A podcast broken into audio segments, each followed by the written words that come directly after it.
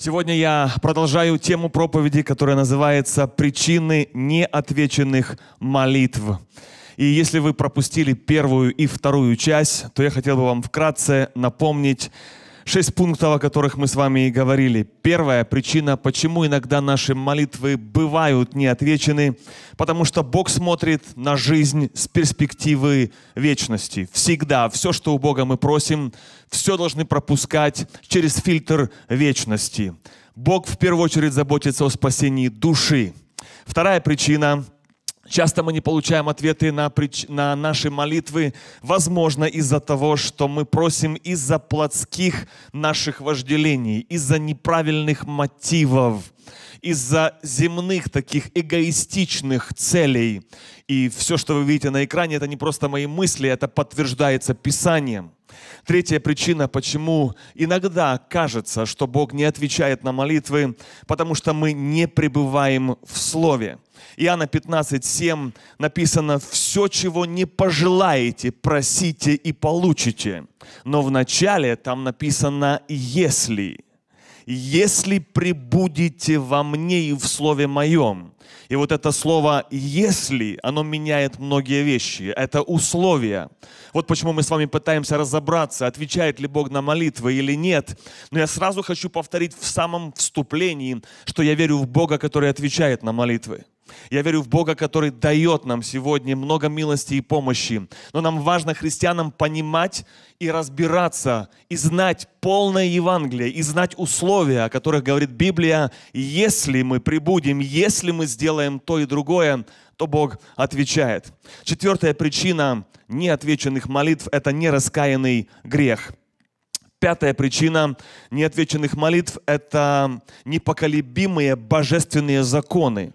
Например, хочешь иметь друзей, написано в Библии, сам будь дружелюбен.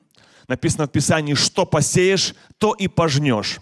Эти законы установил сам Господь Бог, и они непоколебимы. И последняя причина неотвеченных молитв – это потому, что мы просим не по Божьей воле это могут быть разного рода нужды, заказы наши, молитвы, просьбы, если это не соответствует воле Божьей, это может быть одна из причин, почему мы до сих пор не получили ответа на нашу молитву. Итак, это был краткий обзор первой и второй части, а теперь мы с вами переходим к третьей серии, третьей части нашей проповеди.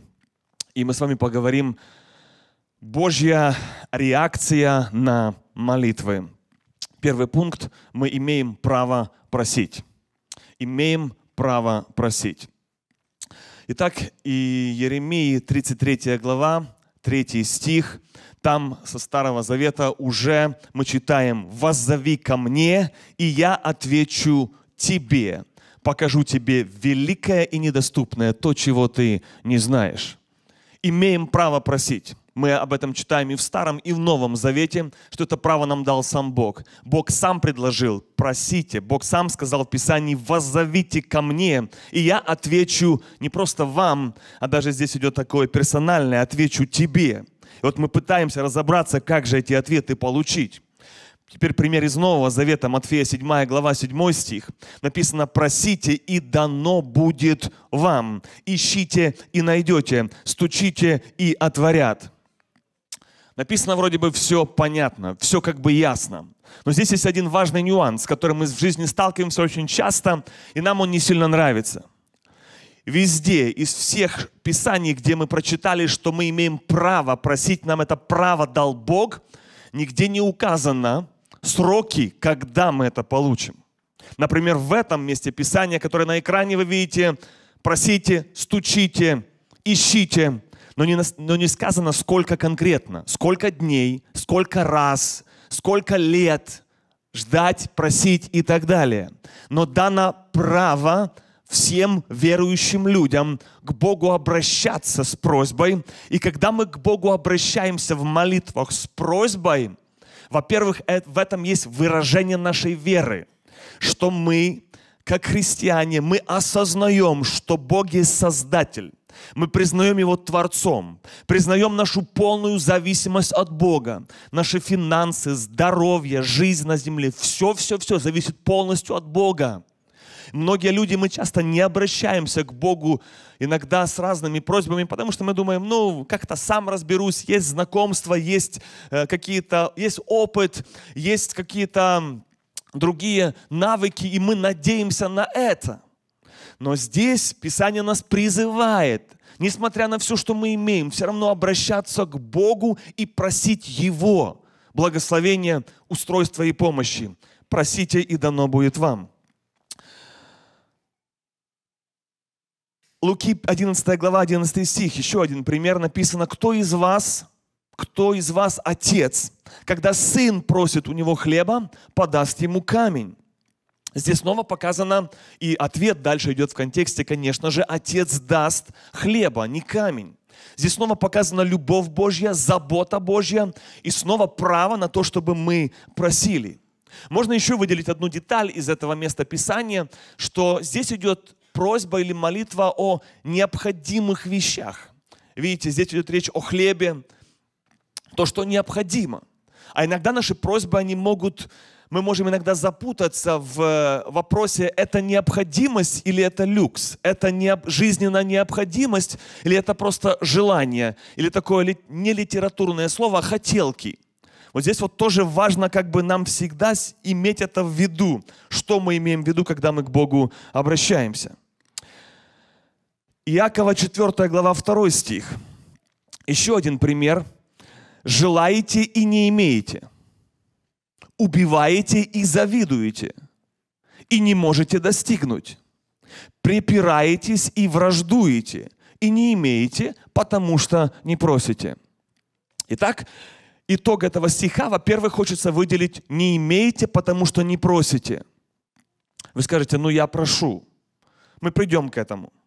Но есть здесь вариант или категория, если об этом пишет Священное Писание, что есть люди, которые не просят. Некоторые вещи они сами решают. И у них получается. Но есть как бы другая категория, когда мы к Богу обращаемся со всеми своими планами и нуждами. И дальше здесь написано о том, что мы некоторые вещи желаем и, возможно, даже просим, но не имеем. И Писание детально объясняет, в чем причина, почему мы не имеем. Одна из них это не просим, а вторая, хочется выделить ее еще больше, это просим неправильно или просим не тем методом. И здесь перечисляется вот три методики, которые очень распространенно на земле и, возможно, даже среди верующих. Написано следующее, мы с вами читали. Почему не имеете? Вы завидуете, убиваете и припираетесь или враждуете. Как это понять на практике? Ну, например, завидуете. Иногда мы же можем обратиться к Богу просто на почве зависти. Из-за того, что кто-то что-то имеет, а я не имею. Кто-то лучше, а мы беднее. Особенно Инстаграм в этом вопросе сильно помогает, когда мы видим картинки красивые, где у других ну просто круто, а у нас не очень. И, естественно, возбуждается какая-то зависть. Но на основании Писания Бог осуждает зависть. Любого рода зависть. И когда мы обращаемся к Богу, не, мы не говорим, Господи, я завидую, хотел бы. Но если это есть мотив в сердце, то это всегда служит барьером в наших молитвах и просьбах к Богу. Первое – это зависть. Потом здесь написано «убиваете». Я не думаю, что это имеется в виду физически убиваете – но мы часто убиваем словами. И об этом тоже написано в Библии, какую э, силу имеет язык. Ранить, резать, убивать морально, подавлять, унижать человека. Иногда мы это делаем своими словами, общаясь. И дальше написано, мы не имеем, потому что мы припираемся. По-другому в английском переводе написано, мы э, ссоримся или мы спорим, мы враждуем. Но в этом споре часто мы что-то просим. По-другому мы требуем. Или мы просто просим громко, ясно, грубо, с ропотом. Но это просьба. Но она не работает.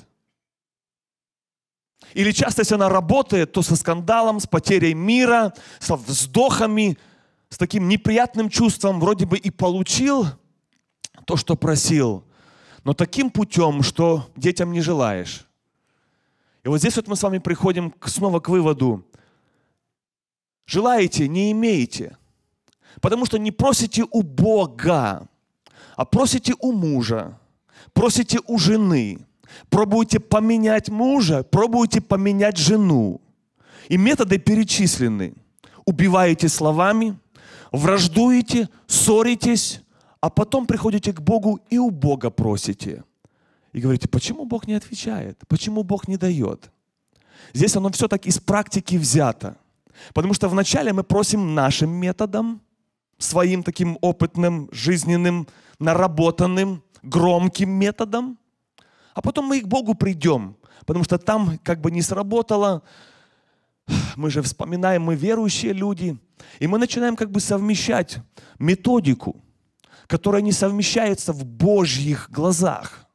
В наших глазах оно можно – быть и там, и сям, там крикнул, там гаркнул, там обозвал, там унизил, там помолился, там руку поднял, там в церкви посидел, потом вышел, как перезвонил, как дал, потом снова улыбнулся, Библию открыл. И оно как бы вот так вот идет по жизни, и мы вроде бы просим, не имеем, и здесь и виноваты где-то есть, и Бог где-то как бы задерживается. Просим и не имеем. Потому что есть другой вариант – просить тихонько у Бога. Но для этого нужно уровень какой-то духовной зрелости, где нужно проявить веру, терпение. Ну, много можно об этом сказать. Но об этом пишет Библия. И нам важно об этом помнить, что можно у Него просить, будет больше мира, меньше крика, эмоционально все будет более стабильно – Отдай это Богу, ведь ты же верующий. Вот часто вот этот вопрос нужно вот утром встал в зеркало, умылся и сам себе, ну ты же верующий. И потом как бы анализируешь вчерашний день, сегодняшний, все просьбы, все вот эти диалоги. Мы с вами прошли четыре местописания, где мы явно видим, что Бог дает право поощряет верующих людей обращаться к Богу в просьбе, в молитве. Второй пункт. Божья реакция на молитвы. Бог слышит. Слышит молитвы, и особенно хочется выделить, Бог слышит праведников, и мы это тоже увидим в Писании. Псалом 6, 10 стих написано, «Услышал Господь моление мое, Господь примет молитву мою». Это пишет человек, который близко имел общение с Богом, Давид. И он говорит о том, что Бог слышит молитву. Псалом 30, 23 стих написано «Смущение некоторое. В смятении моем я думал, я отвержен от очей твоих. Но ты услышал голос молитвы моей, когда я возвал к тебе». Здесь мы видим даже Божью милость, когда человек сам думает, он вообще недостоин, чтобы Бог его вообще слушал. Что произошло, мы не пойдем в детали, но здесь он как бы смущается, что, наверное, Бог уже, я недостоин. Но здесь он делает вывод, что Бог и в этой даже ситуации, проявляя свою милость, все равно как бы слышит. И этим хочется подчеркнуть, Бог очень ценит искренность, очень ценит. Особенно, когда мы делаем даже ошибки. Бог на это обращает особое внимание. И написано «слышит», «услышал». Иова 35 глава 13 стих. Написано «но неправда, что Бог не слышит». Буквально пару лет назад для меня это стало большим откровением. Библию читал много раз, но вот этот стих, вы представляете, какое, это как сигнализация включилась в моем сознании – но неправда, что Бог не слышит. Значит, кто-то обязательно будет утверждать, что это наоборот. Обязательно будут мысли, обязательно будет лукавый, который будет говорить тебе, что Бог тебя не слышит. И сегодня хочется сказать, что это, друзья, это не философия, это не совет психолога. Если мы верим, а я верю, что священное писание – это Божье Слово, то там написано, что неправда, что Бог не слышит. Вот этому слову стоит верить, за это надо цепляться, держаться. Неправда, что Бог не слышит. А теперь вопрос, Кто сказал эти слова? Там написано Иов. Иов. Но для тех, кто знаком с Писанием, вы знаете историю Иова, кажется, Иов, ай-яй-яй, тебе ли говорит такие слова? Детей похоронил, бизнес обанкротился, что еще? С госпиталя не вылазишь. Ну какие еще могут быть хуже наказания? Ты полный банкрот. И здесь вдруг Иов говорит, но неправда, что Бог не слышит. Интересно. Мне кажется, что вот эти люди, которые прошли что-то в жизни, пережили что-то в жизни, прошли страдания, они, мне кажется, имеют больше права, да, морального права сказать, морального права посоветовать, морального права, эти слова имеют вес. Он что-то пережил. Но теперь внимание, когда вот эти он слова сказал, то видите, это уже написано в 35 главе Иова. А когда начались трудности, они начались там с первой, второй главы. Вы замечаете срок, который прошел? Период лет, когда человек проходил невыносимые испытания или страдания. И у него была куча вопросов к Богу. Я так предполагаю, как бы у нас и было, наверное. Господи, почему? Господи, за что? И вот он это все проходит. Возможно, к Богу обращается. И, возможно, наверное, был период, когда, казалось бы, все молчит, как горохом об стенку. Бог молчит, Бог не отвечает. Просто тупик. Он своей праведности мучается. Никто ему не может помочь разобраться. Ни друзья, нигде он не может найти ответов. Но потом приходит вот вывод. Но неправда, что Бог не слышит. И когда вы смотрите на подобные примеры в жизни сегодня, вот современных Иовов, которые проходили подобные испытания огненные, в их словах есть большая сила. Это место Писания, которое должно для нас быть золотым стихом. Но неправда, что Бог не слышит. Заметьте, в этом месте Писания замешаны две силы – света и тьмы. Вы помните, да, что об этом диалоге Иов не знал. О диалоге Бога с дьяволом. Поэтому там есть две вот эти реальные духовные силы или влияния, с которыми мы сталкиваемся здесь, на земле.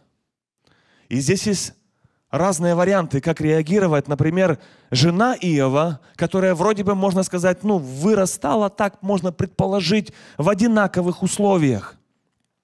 Она сказала, похули Бога и умри. Откажись. Зачем тебе это христианство, вся вот эта вера? Зачем вот эти все сказки, вот эти все такие uh, inspirational speech, когда тебя так вдохновляют, накачивают эмоционально? Нет, друзья, здесь не просто эмоции, здесь вера вера в живого Бога. И вот эта вера, она и сказала, Бог дал, Бог взял, да будет имя Бога благословенно. И я сказал, неужели мы будем от Бога принимать только доброе? Видите, на каком уровне вера человека, что он готов от Бога принимать разное. Еще хочется прочитать Исаии, 1 глава, 13 стих – с 13 по 15, Исаии, 1 глава, написано, обращение к верующим, так я это понимаю, не носите больше даров тщетных. Приношение имеется в виду к Богу. Курение отвратительно для меня. То есть курить нельзя. Новомесячий и суббот, праздничных собраний не могу терпеть. Беззаконие и празднования. Я закрываю от вас очи мои. И когда вы умножаете моления ваши, я не слышу. Слово Божье, друзья. Вы можете это проверить в своей Библии. Но нам важно разобраться, почему. Нам важно разобраться, почему. Как я сказал, я верю, что здесь идет речь о верующих людях, потому что Бог обращается к ним и говорит, ваши вот эти все церковные праздники, ваши все церковные традиции, там перечисляется список, ваши приношения, жертвоприношения, курение, все, что вы как бы в Богу в жертву, как, как знак поклонения приносите, говорит, мне это все не надо, мне это все не интересно. Я объясню, почему. Здесь вот есть очень глубокая мысль Потому что двойная жизнь, двойная жизнь, лицемерие. В церкви человек один, дома другой, на работе третий. И здесь перечисляется, смотрите, там есть вот это сравнение «и». Беззаконие и празднование. То есть беззаконие, греховный образ жизни, а потом раз в церковь попал и со всеми и помолился, и подпел, и как бы и отпраздновал вместе, все праздники соблюдаем. А Бог говорит, не надо мне ваших даров, даже ваших пожертвований финансовых не надо. Бог, Он же смотрит совершенно по-другому. Мы люди так по-земному все решаем. Но Бог даже здесь, смотрите, какой вызов. Даже не надо мне ваших пожертвований. Мне важна твоя жизнь настоящая, не лицемерная, не двойная. А если ты живешь двойной жизнью, и потом приходишь и обращаешься к Богу, то здесь очень ясно написано, вы умножаете ваши моления, а я не слышу, не слышу. Это отношение Бога к лицемерам. Вот почему Сегодня нам важно спросить себя, ну или из близкого окружения, как у меня там жизнь, двойная, тройная. Вы знаете, что работая с подростками, я понял, что подростки это такая категория возраста, которые научились жить профессионально двойной жизнью. Профессиональной двойной жизнью. Для родителей это должен быть хороший сигнал, важный, чтобы они пытались узнать больше, как они по-настоящему живут. Вот почему сегодня на основании этих всех примеров хочется снова подчеркнуть, что Бог слышит. И есть ясно написано, когда Бог не слышит. И здесь подчеркивается в том, что мы с вами прочитали, что Бог особенно слышит праведников, людей, которые искренне, которые честны, которые одинаковы, и в церкви, и на работе, и дома. Вот таких людей Бог слышит. Поэтому нам важно об этом помнить. Третье, третий пункт. Бог отвечает на молитвы. Матфея, 21 глава, 22 стих. Написано, все, чего не попросите в молитве, с верою получите. Здесь идет речь, я думаю, очень ясно о том, что Бог отвечает. Отвечает. Об этом говорит Его Слово. Мы в это Слово верим. У вас вопросы, подождите, почему мне не ответил? Это как раз и наша тема, чтобы разобраться, почему. Возможно, тебе ты не получил еще ответ. Но мы верим в Бога, который отвечает. Об этом говорит Слово Божье. Матфея 7 глава, 7 стих. Написано, просите и дано будет вам, ищите и найдете, стучите и отворят.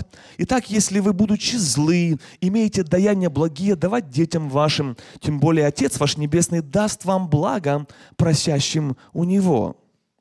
Снова мы видим, выражается в мысли в том, что есть смысл просить у Бога, потому что будет ответ.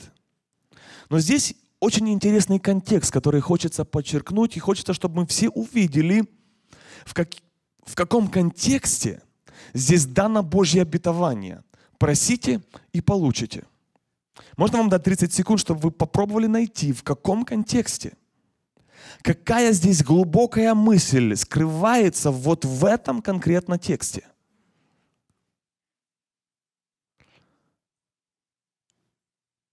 Здесь очень написано прямо об отношениях отца и сына.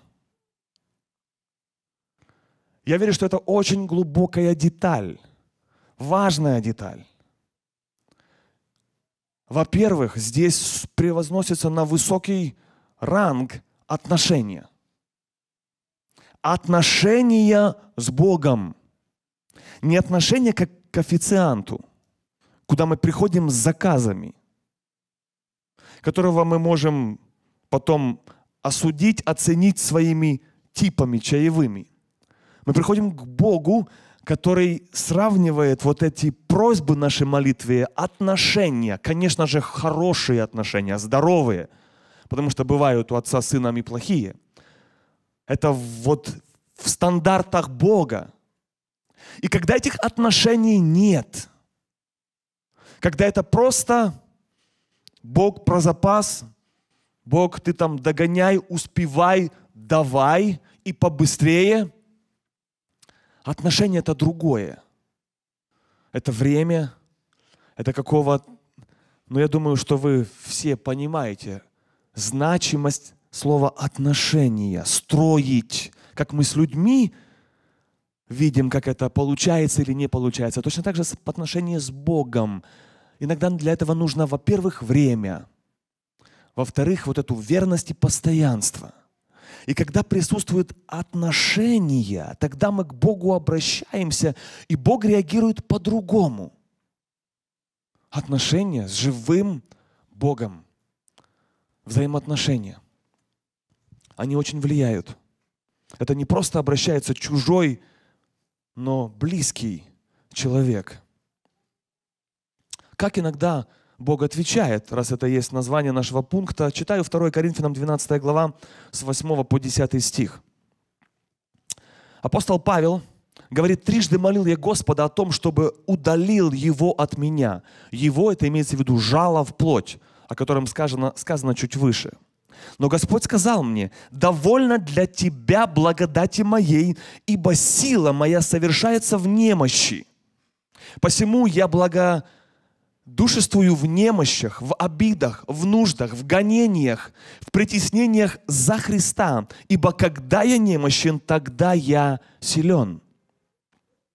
Апостол Павел, он обращался тоже к Богу в молитве с просьбами. И у него тоже была нужда, и тоже была молитва.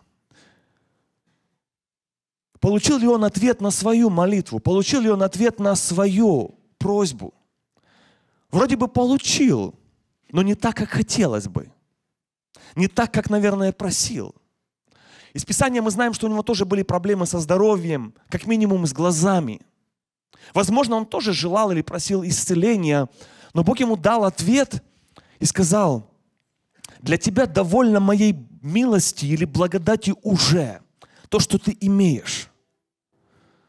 И моя сила совершается в немощи. Вы знаете, нам не очень нравится такое Евангелие. Нам не очень нравятся такие ответы от Бога или вообще такой взгляд или понимание. Нам больше нравится, что ты будешь богатый, никогда не будешь болеть, что все будет идеально в твоей жизни, потому что ты верующий. Есть такое учение, которое называется учение процветания. По-английски оно называется prosperity gospel. Это неправильное учение. Моя ответственность передать церкви в том, чтобы люди не попадали в это учение, потому что люди могут быть очень разочарованы в Боге. Я уже встречал таких верующих людей, которые были очень разочарованы в Боге, потому что они не получили того, что имели, того, что им обещали, того, чего они ожидали. И они просто разочаровались в Боге полностью. И здесь нам просто важно понимать, друзья, понимать, что да, правда есть в том, что Бог он дает. Бог, Он может обогатить. Бог может здоровье дать. Все Бог может дать. И это правда, это есть в Евангелии, это есть в Библии. Но это только одна половина. А вот и вторая половина тоже Евангелия. И здесь нам важно, чтобы никто не был разочарован в Боге. Вот вторая половина. Апостол Павел пишет вот о чем – 2 Коринфянам 11 глава с 23 стиха. «Я гораздо более был в трудах, безмерно в ранах, более в темницах, многократно при смерти. Три раза били меня палками, однажды камнями побивали. Три раза терпел кораблекрушения. Много раз был в путешествиях, в опасностях, в опасностях в разных местах, в пустыне, на море, в опасностях между лжебратьями, в изнурении, в бдении, в голоде, жажде, посте, стуже, в ноготе. Воу. Апостол Павел – это тот, который написал почти половину Евангелия. Вот другая половина Евангелия. Это уже полный взгляд на Евангелие – Кажется, вот это процветание. Это Новый Завет. И нам здесь важно, друзья, не впасть ни в одну, ни в ту крайность. Ни в ту, ни в ту крайность. Неправильно думать, что если я верующий, значит я всегда такой буду бедный, несчастный. Нет, у нас есть очень любящий Бог, очень любящий и милующий. И нельзя впасть в другую крайность, где если ты верующий, значит все, ты богат, ты идеальный, все круто, все классно, здоровый. Друзья, так будет на небе. А пока мы на земле, нам важно знать полное Евангелие, полное со всех сторон, полное Евангелие, знать полную картину. Я, конечно же, не против, желаю, чтобы вы были и здоровы, и с достатком. Но вы знаете, когда вот мы иногда слышим такое одностороннее Евангелие, кажется, ну да, это же Писание так говорит, ты там будешь здоров, там кость не приткнется, то есть нога не приткнется, ничего не сломается, все будет хорошо, будет достаток. Да, это правда. Это тоже из Писания. Но помните, когда дьявол имел диалог в пустыне с Христом, то там он что использовал? Писание или свои домыслы? Писание тоже говорил. Цитировал Писание. А что делал Христос? Поправлял Писание Писанием, чтобы дать полное Евангелие. Для зрелых верующих это очень важно. Потому что можно впасть в крайность, даже опираясь, цитируя Писание. Вот почему важно знать полный контекст и полное Евангелие, чтобы не быть разочарованным ни в чем и нигде. Вот почему Христос тоже говорил, но есть тоже написано. Баланс – полное Евангелие. Вернемся к месту Писанию, которое мы прочитали с вами. «Сила моя совершается в немощи». Помните, Бог апостолу Павлу сказал, да, ты просил, но для тебя достаточно моей благодати. И моя сила в тебе и в других сегодня совершается в немощи. Как это работает на практике? Что это такое? Это проявление Божьей силы, когда человек, особенно физически, очень слаб – но через этого человека Бог очень сильно действует. Когда человек, возможно, не имеет большого достатка, бедный может быть человек, проходит как любого рода испытания и трудности здесь на земле, но его дух очень сильный. А все земное кажется плохо, очень больно. И вот таких вот людей по-особому использует Бог. Сила в немощи – когда мой отец болел, к нему пришла вот эта идея или мысль, чтобы выпускать видеопередачи на интернет, на YouTube под названием «Утешение в печали». Кто-нибудь слышал? Есть такая серия, в YouTube можете найти там 13 или 15 частей, таких коротких. У меня вопрос, почему он столько лет прожил, никогда раньше не выпускал этих передач – Хотя было что сказать и под этим названием. А здесь как бы он начал на YouTube выпускать каждую неделю. Утешение в печали.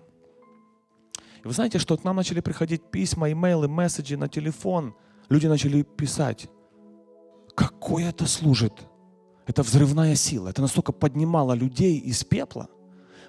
Трудности, которые люди проходили по всему миру, потому что это же по интернету доступно всем. Люди настолько писали с благодарностью, хотя он проходил, казалось бы, такое тяжелейшее время в своей жизни, последний год своей жизни, даже полгода. И вот эта немощь, о которой написано здесь, она имела невероятное влияние. Невероятное влияние на людей. Намного дальше, чем церковь «Живой поток». В немощи я силен. Когда дух сильный, правильный. Я помню, когда он лежал в госпитале, уже вот неделя примерно его последней жизни, и люди захотели к нему приходить. Приходили часто ко мне, звонили, узнавали. Признаюсь честно, меня это злило. Я думал, люди, люди, люди добрые, но неужели... В... Я даже не мог это объяснить. Я был настолько возмущен в своем духе. Иногда подхожу к папе, спрашиваю и говорю, папа, снова, снова, снова хотят к тебе на прием. Я хотел, чтобы он сказал уже, ну все уже, хватит, дайте отдохнуть, дайте, оставьте в покое. Он так уверенно, пусть приходят.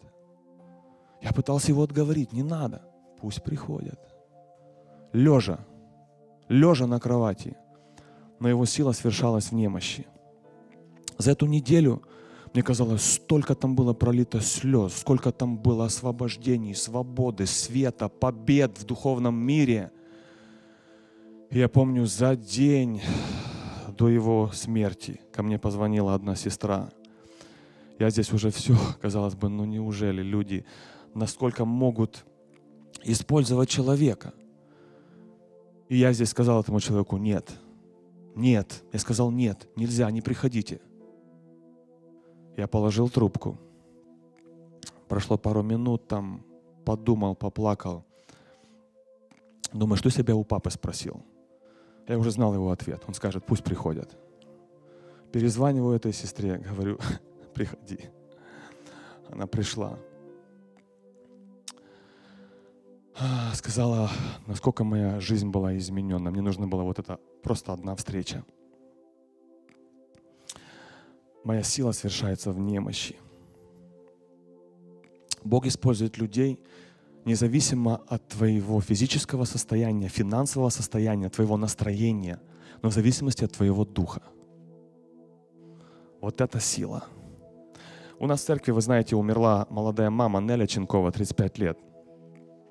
Когда вот она уже на последних своих а, неделях жизни – она имела такое колоссальное влияние. Какое влияние? Как ее все слушали, замирая. Когда она открывала рот, казалось бы, все замирали. Она тише, еще все еще тише.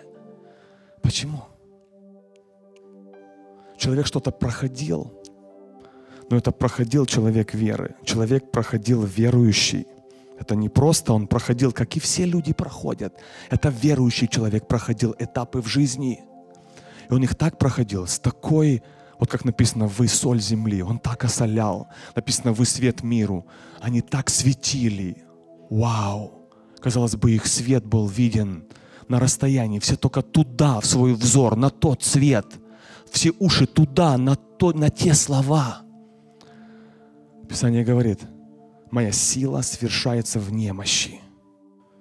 Поэтому, друзья, не надо думать, что если бы я, если бы мне чуть-чуть здоровья, если бы мне чуть-чуть времени, если бы мне чуть-чуть денег, чуть-чуть я бы, я бы так Богу служил. Вообще вопрос не в этом, вообще не в этом. Вопрос в твоем состоянии духа. Сила в немощи свершается. Божья работа. Это такие факелы веры. Это свеча, которая сгорает, перегорает, но она так ярко светит. Друзья, вывод, да, Бог отвечает. Бог и сегодня исцеляет. Несмотря на вот этот ответ апостолу Павлу, который я всегда говорю, Бог может все, но по Его воле, по Его воле. Его воля выше твоей веры, Его воля. Но чтобы мы всегда знали и верили, что Бог может и сегодня все равно исцелять и давать. Моя мама, когда мы только переехали в Америку, младший брат, он заболел. И у него был какой-то или вирус, или грипп. А, и проблема была в том, что мы только приехали, мы не знали законов, не знали врачей, не знали, куда обращаться. В этом была сложность. Не в том, что сама болезнь была смертельная, но у него была высокая температура, он рвал, тошнота, лежал на полу. И мы совершили молитву, помолились. И знаете, как обычно проходит вот этот грипп или болезнь? Ну, помолились недельку-две, и человек здоров. А это мгновенно, прямо сразу. Вот после молитвы, прямо в тот день, стал здоров, сразу. Друзья, это истории не из деяний апостолов, это из нашего поколения, нашей жизни, нашей жизни.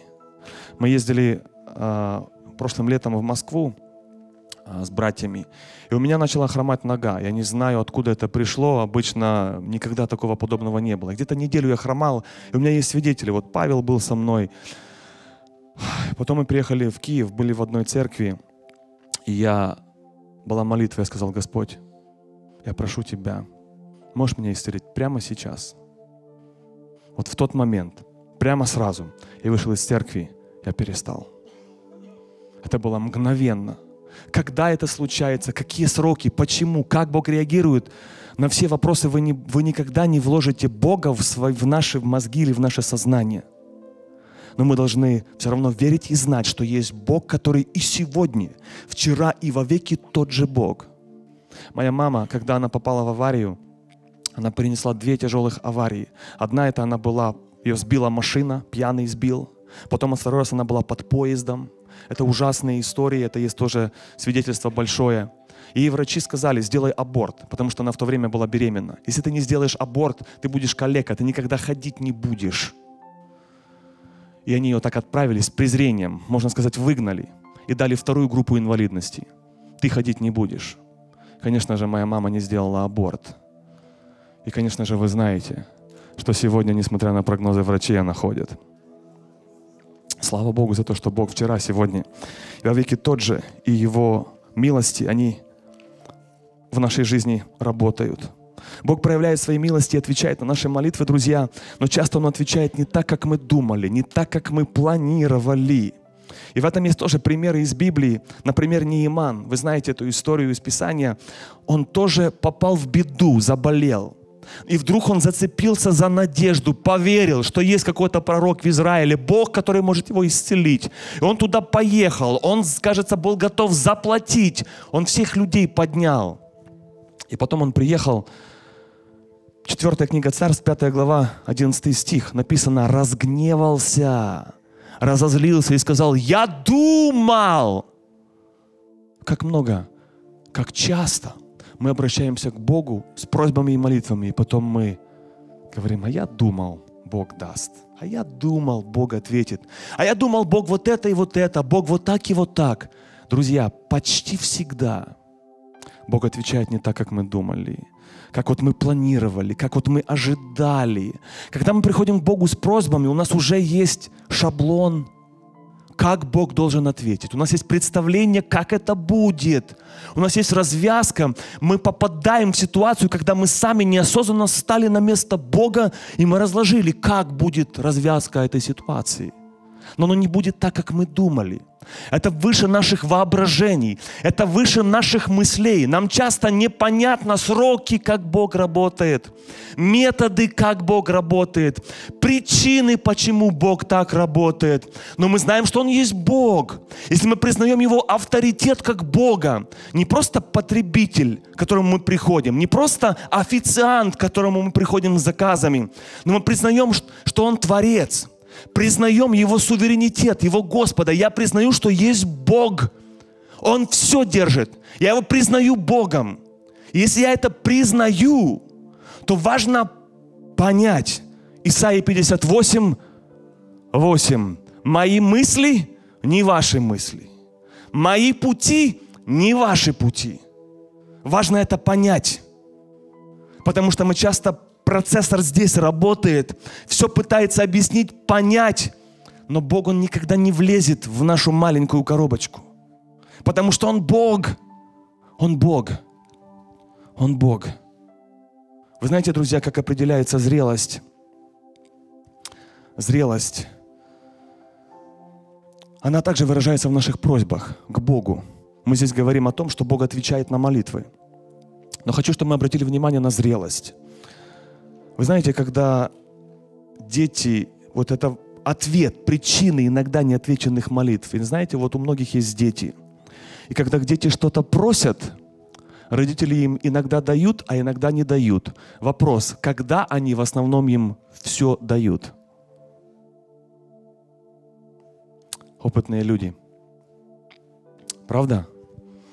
Когда они вот такого размера, младенцы, уже люди, и просят, и орут, и спать не дают, и запахи дают, и кажется, все против нас.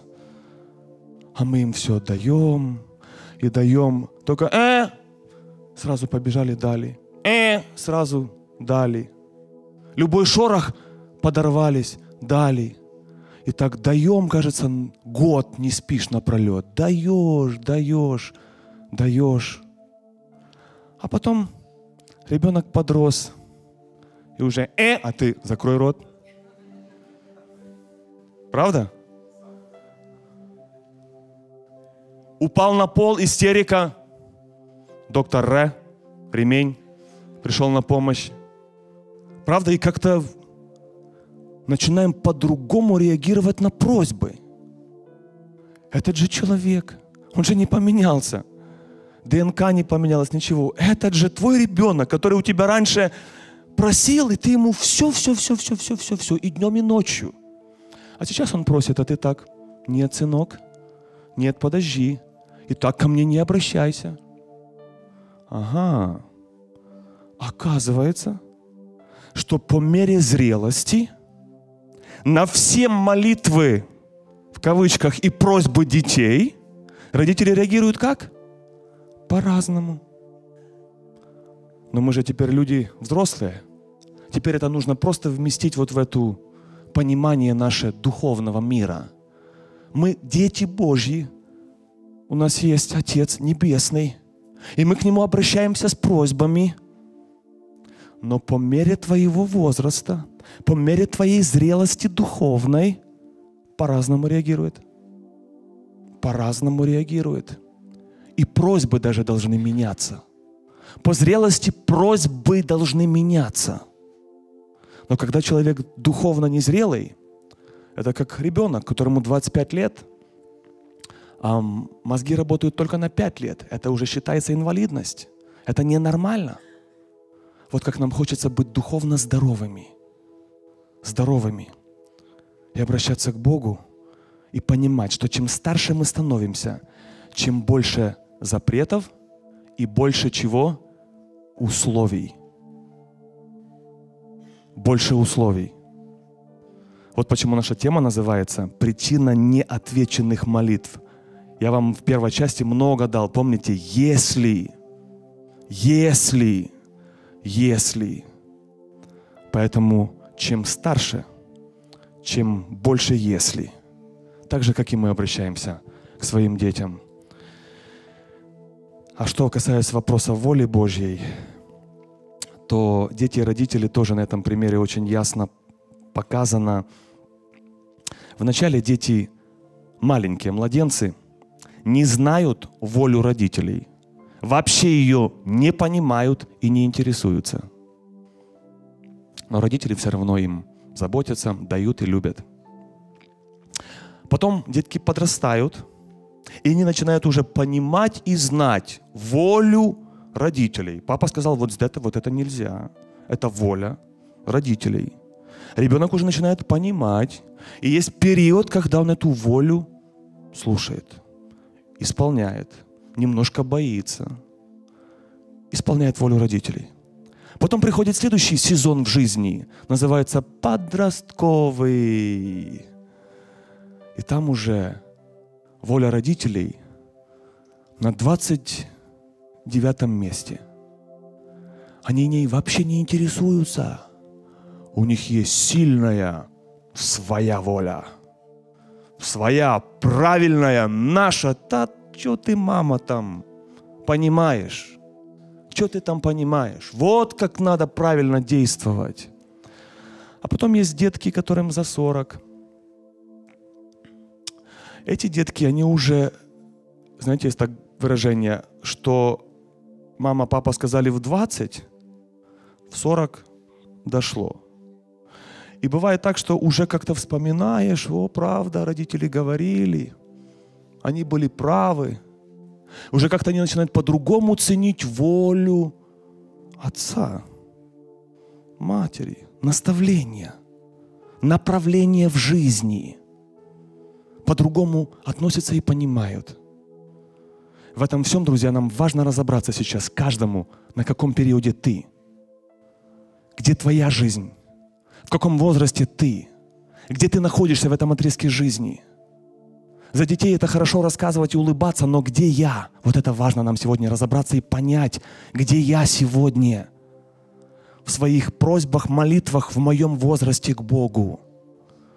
Вы помните еще историю Мария и Захария? Помните, у них тоже была ситуация подобная. Мария спросила у ангела, как же это будет, я же мужа не имею. И Захария тоже сказал, как же это будет, я же уже старый. И как отреагировал Господь? Ангел сказал Марии, вот как это будет. Все нормально, тихонько, спокойно объяснил. А Захарий что сказал? А ты будешь молчать, а ты будешь наказан. Потому что тебе в твоем возрасте, со твоим, с твоим стажем, тебе уже нельзя подобные вопросы задавать. Пример из Нового Завета. Вот как нам нужно разобраться, где я. И тогда у нас, наверное, будет меньше вопросов к Богу. И сейчас мы, друзья, будем молиться. Я хотел бы, чтобы в нашей молитве обратились к Богу очень искренно. Я всегда люблю акцент на это делать. Это так ценит Бог, очень искренно. Анализируя себя, обращаясь к Богу в молитве сейчас. И помните, несмотря на ваши сложности – и трудности, и немощи. Помните, Его сила совершается в немощи. Когда я немощен, я силен. Силен во имя Иисуса Христа.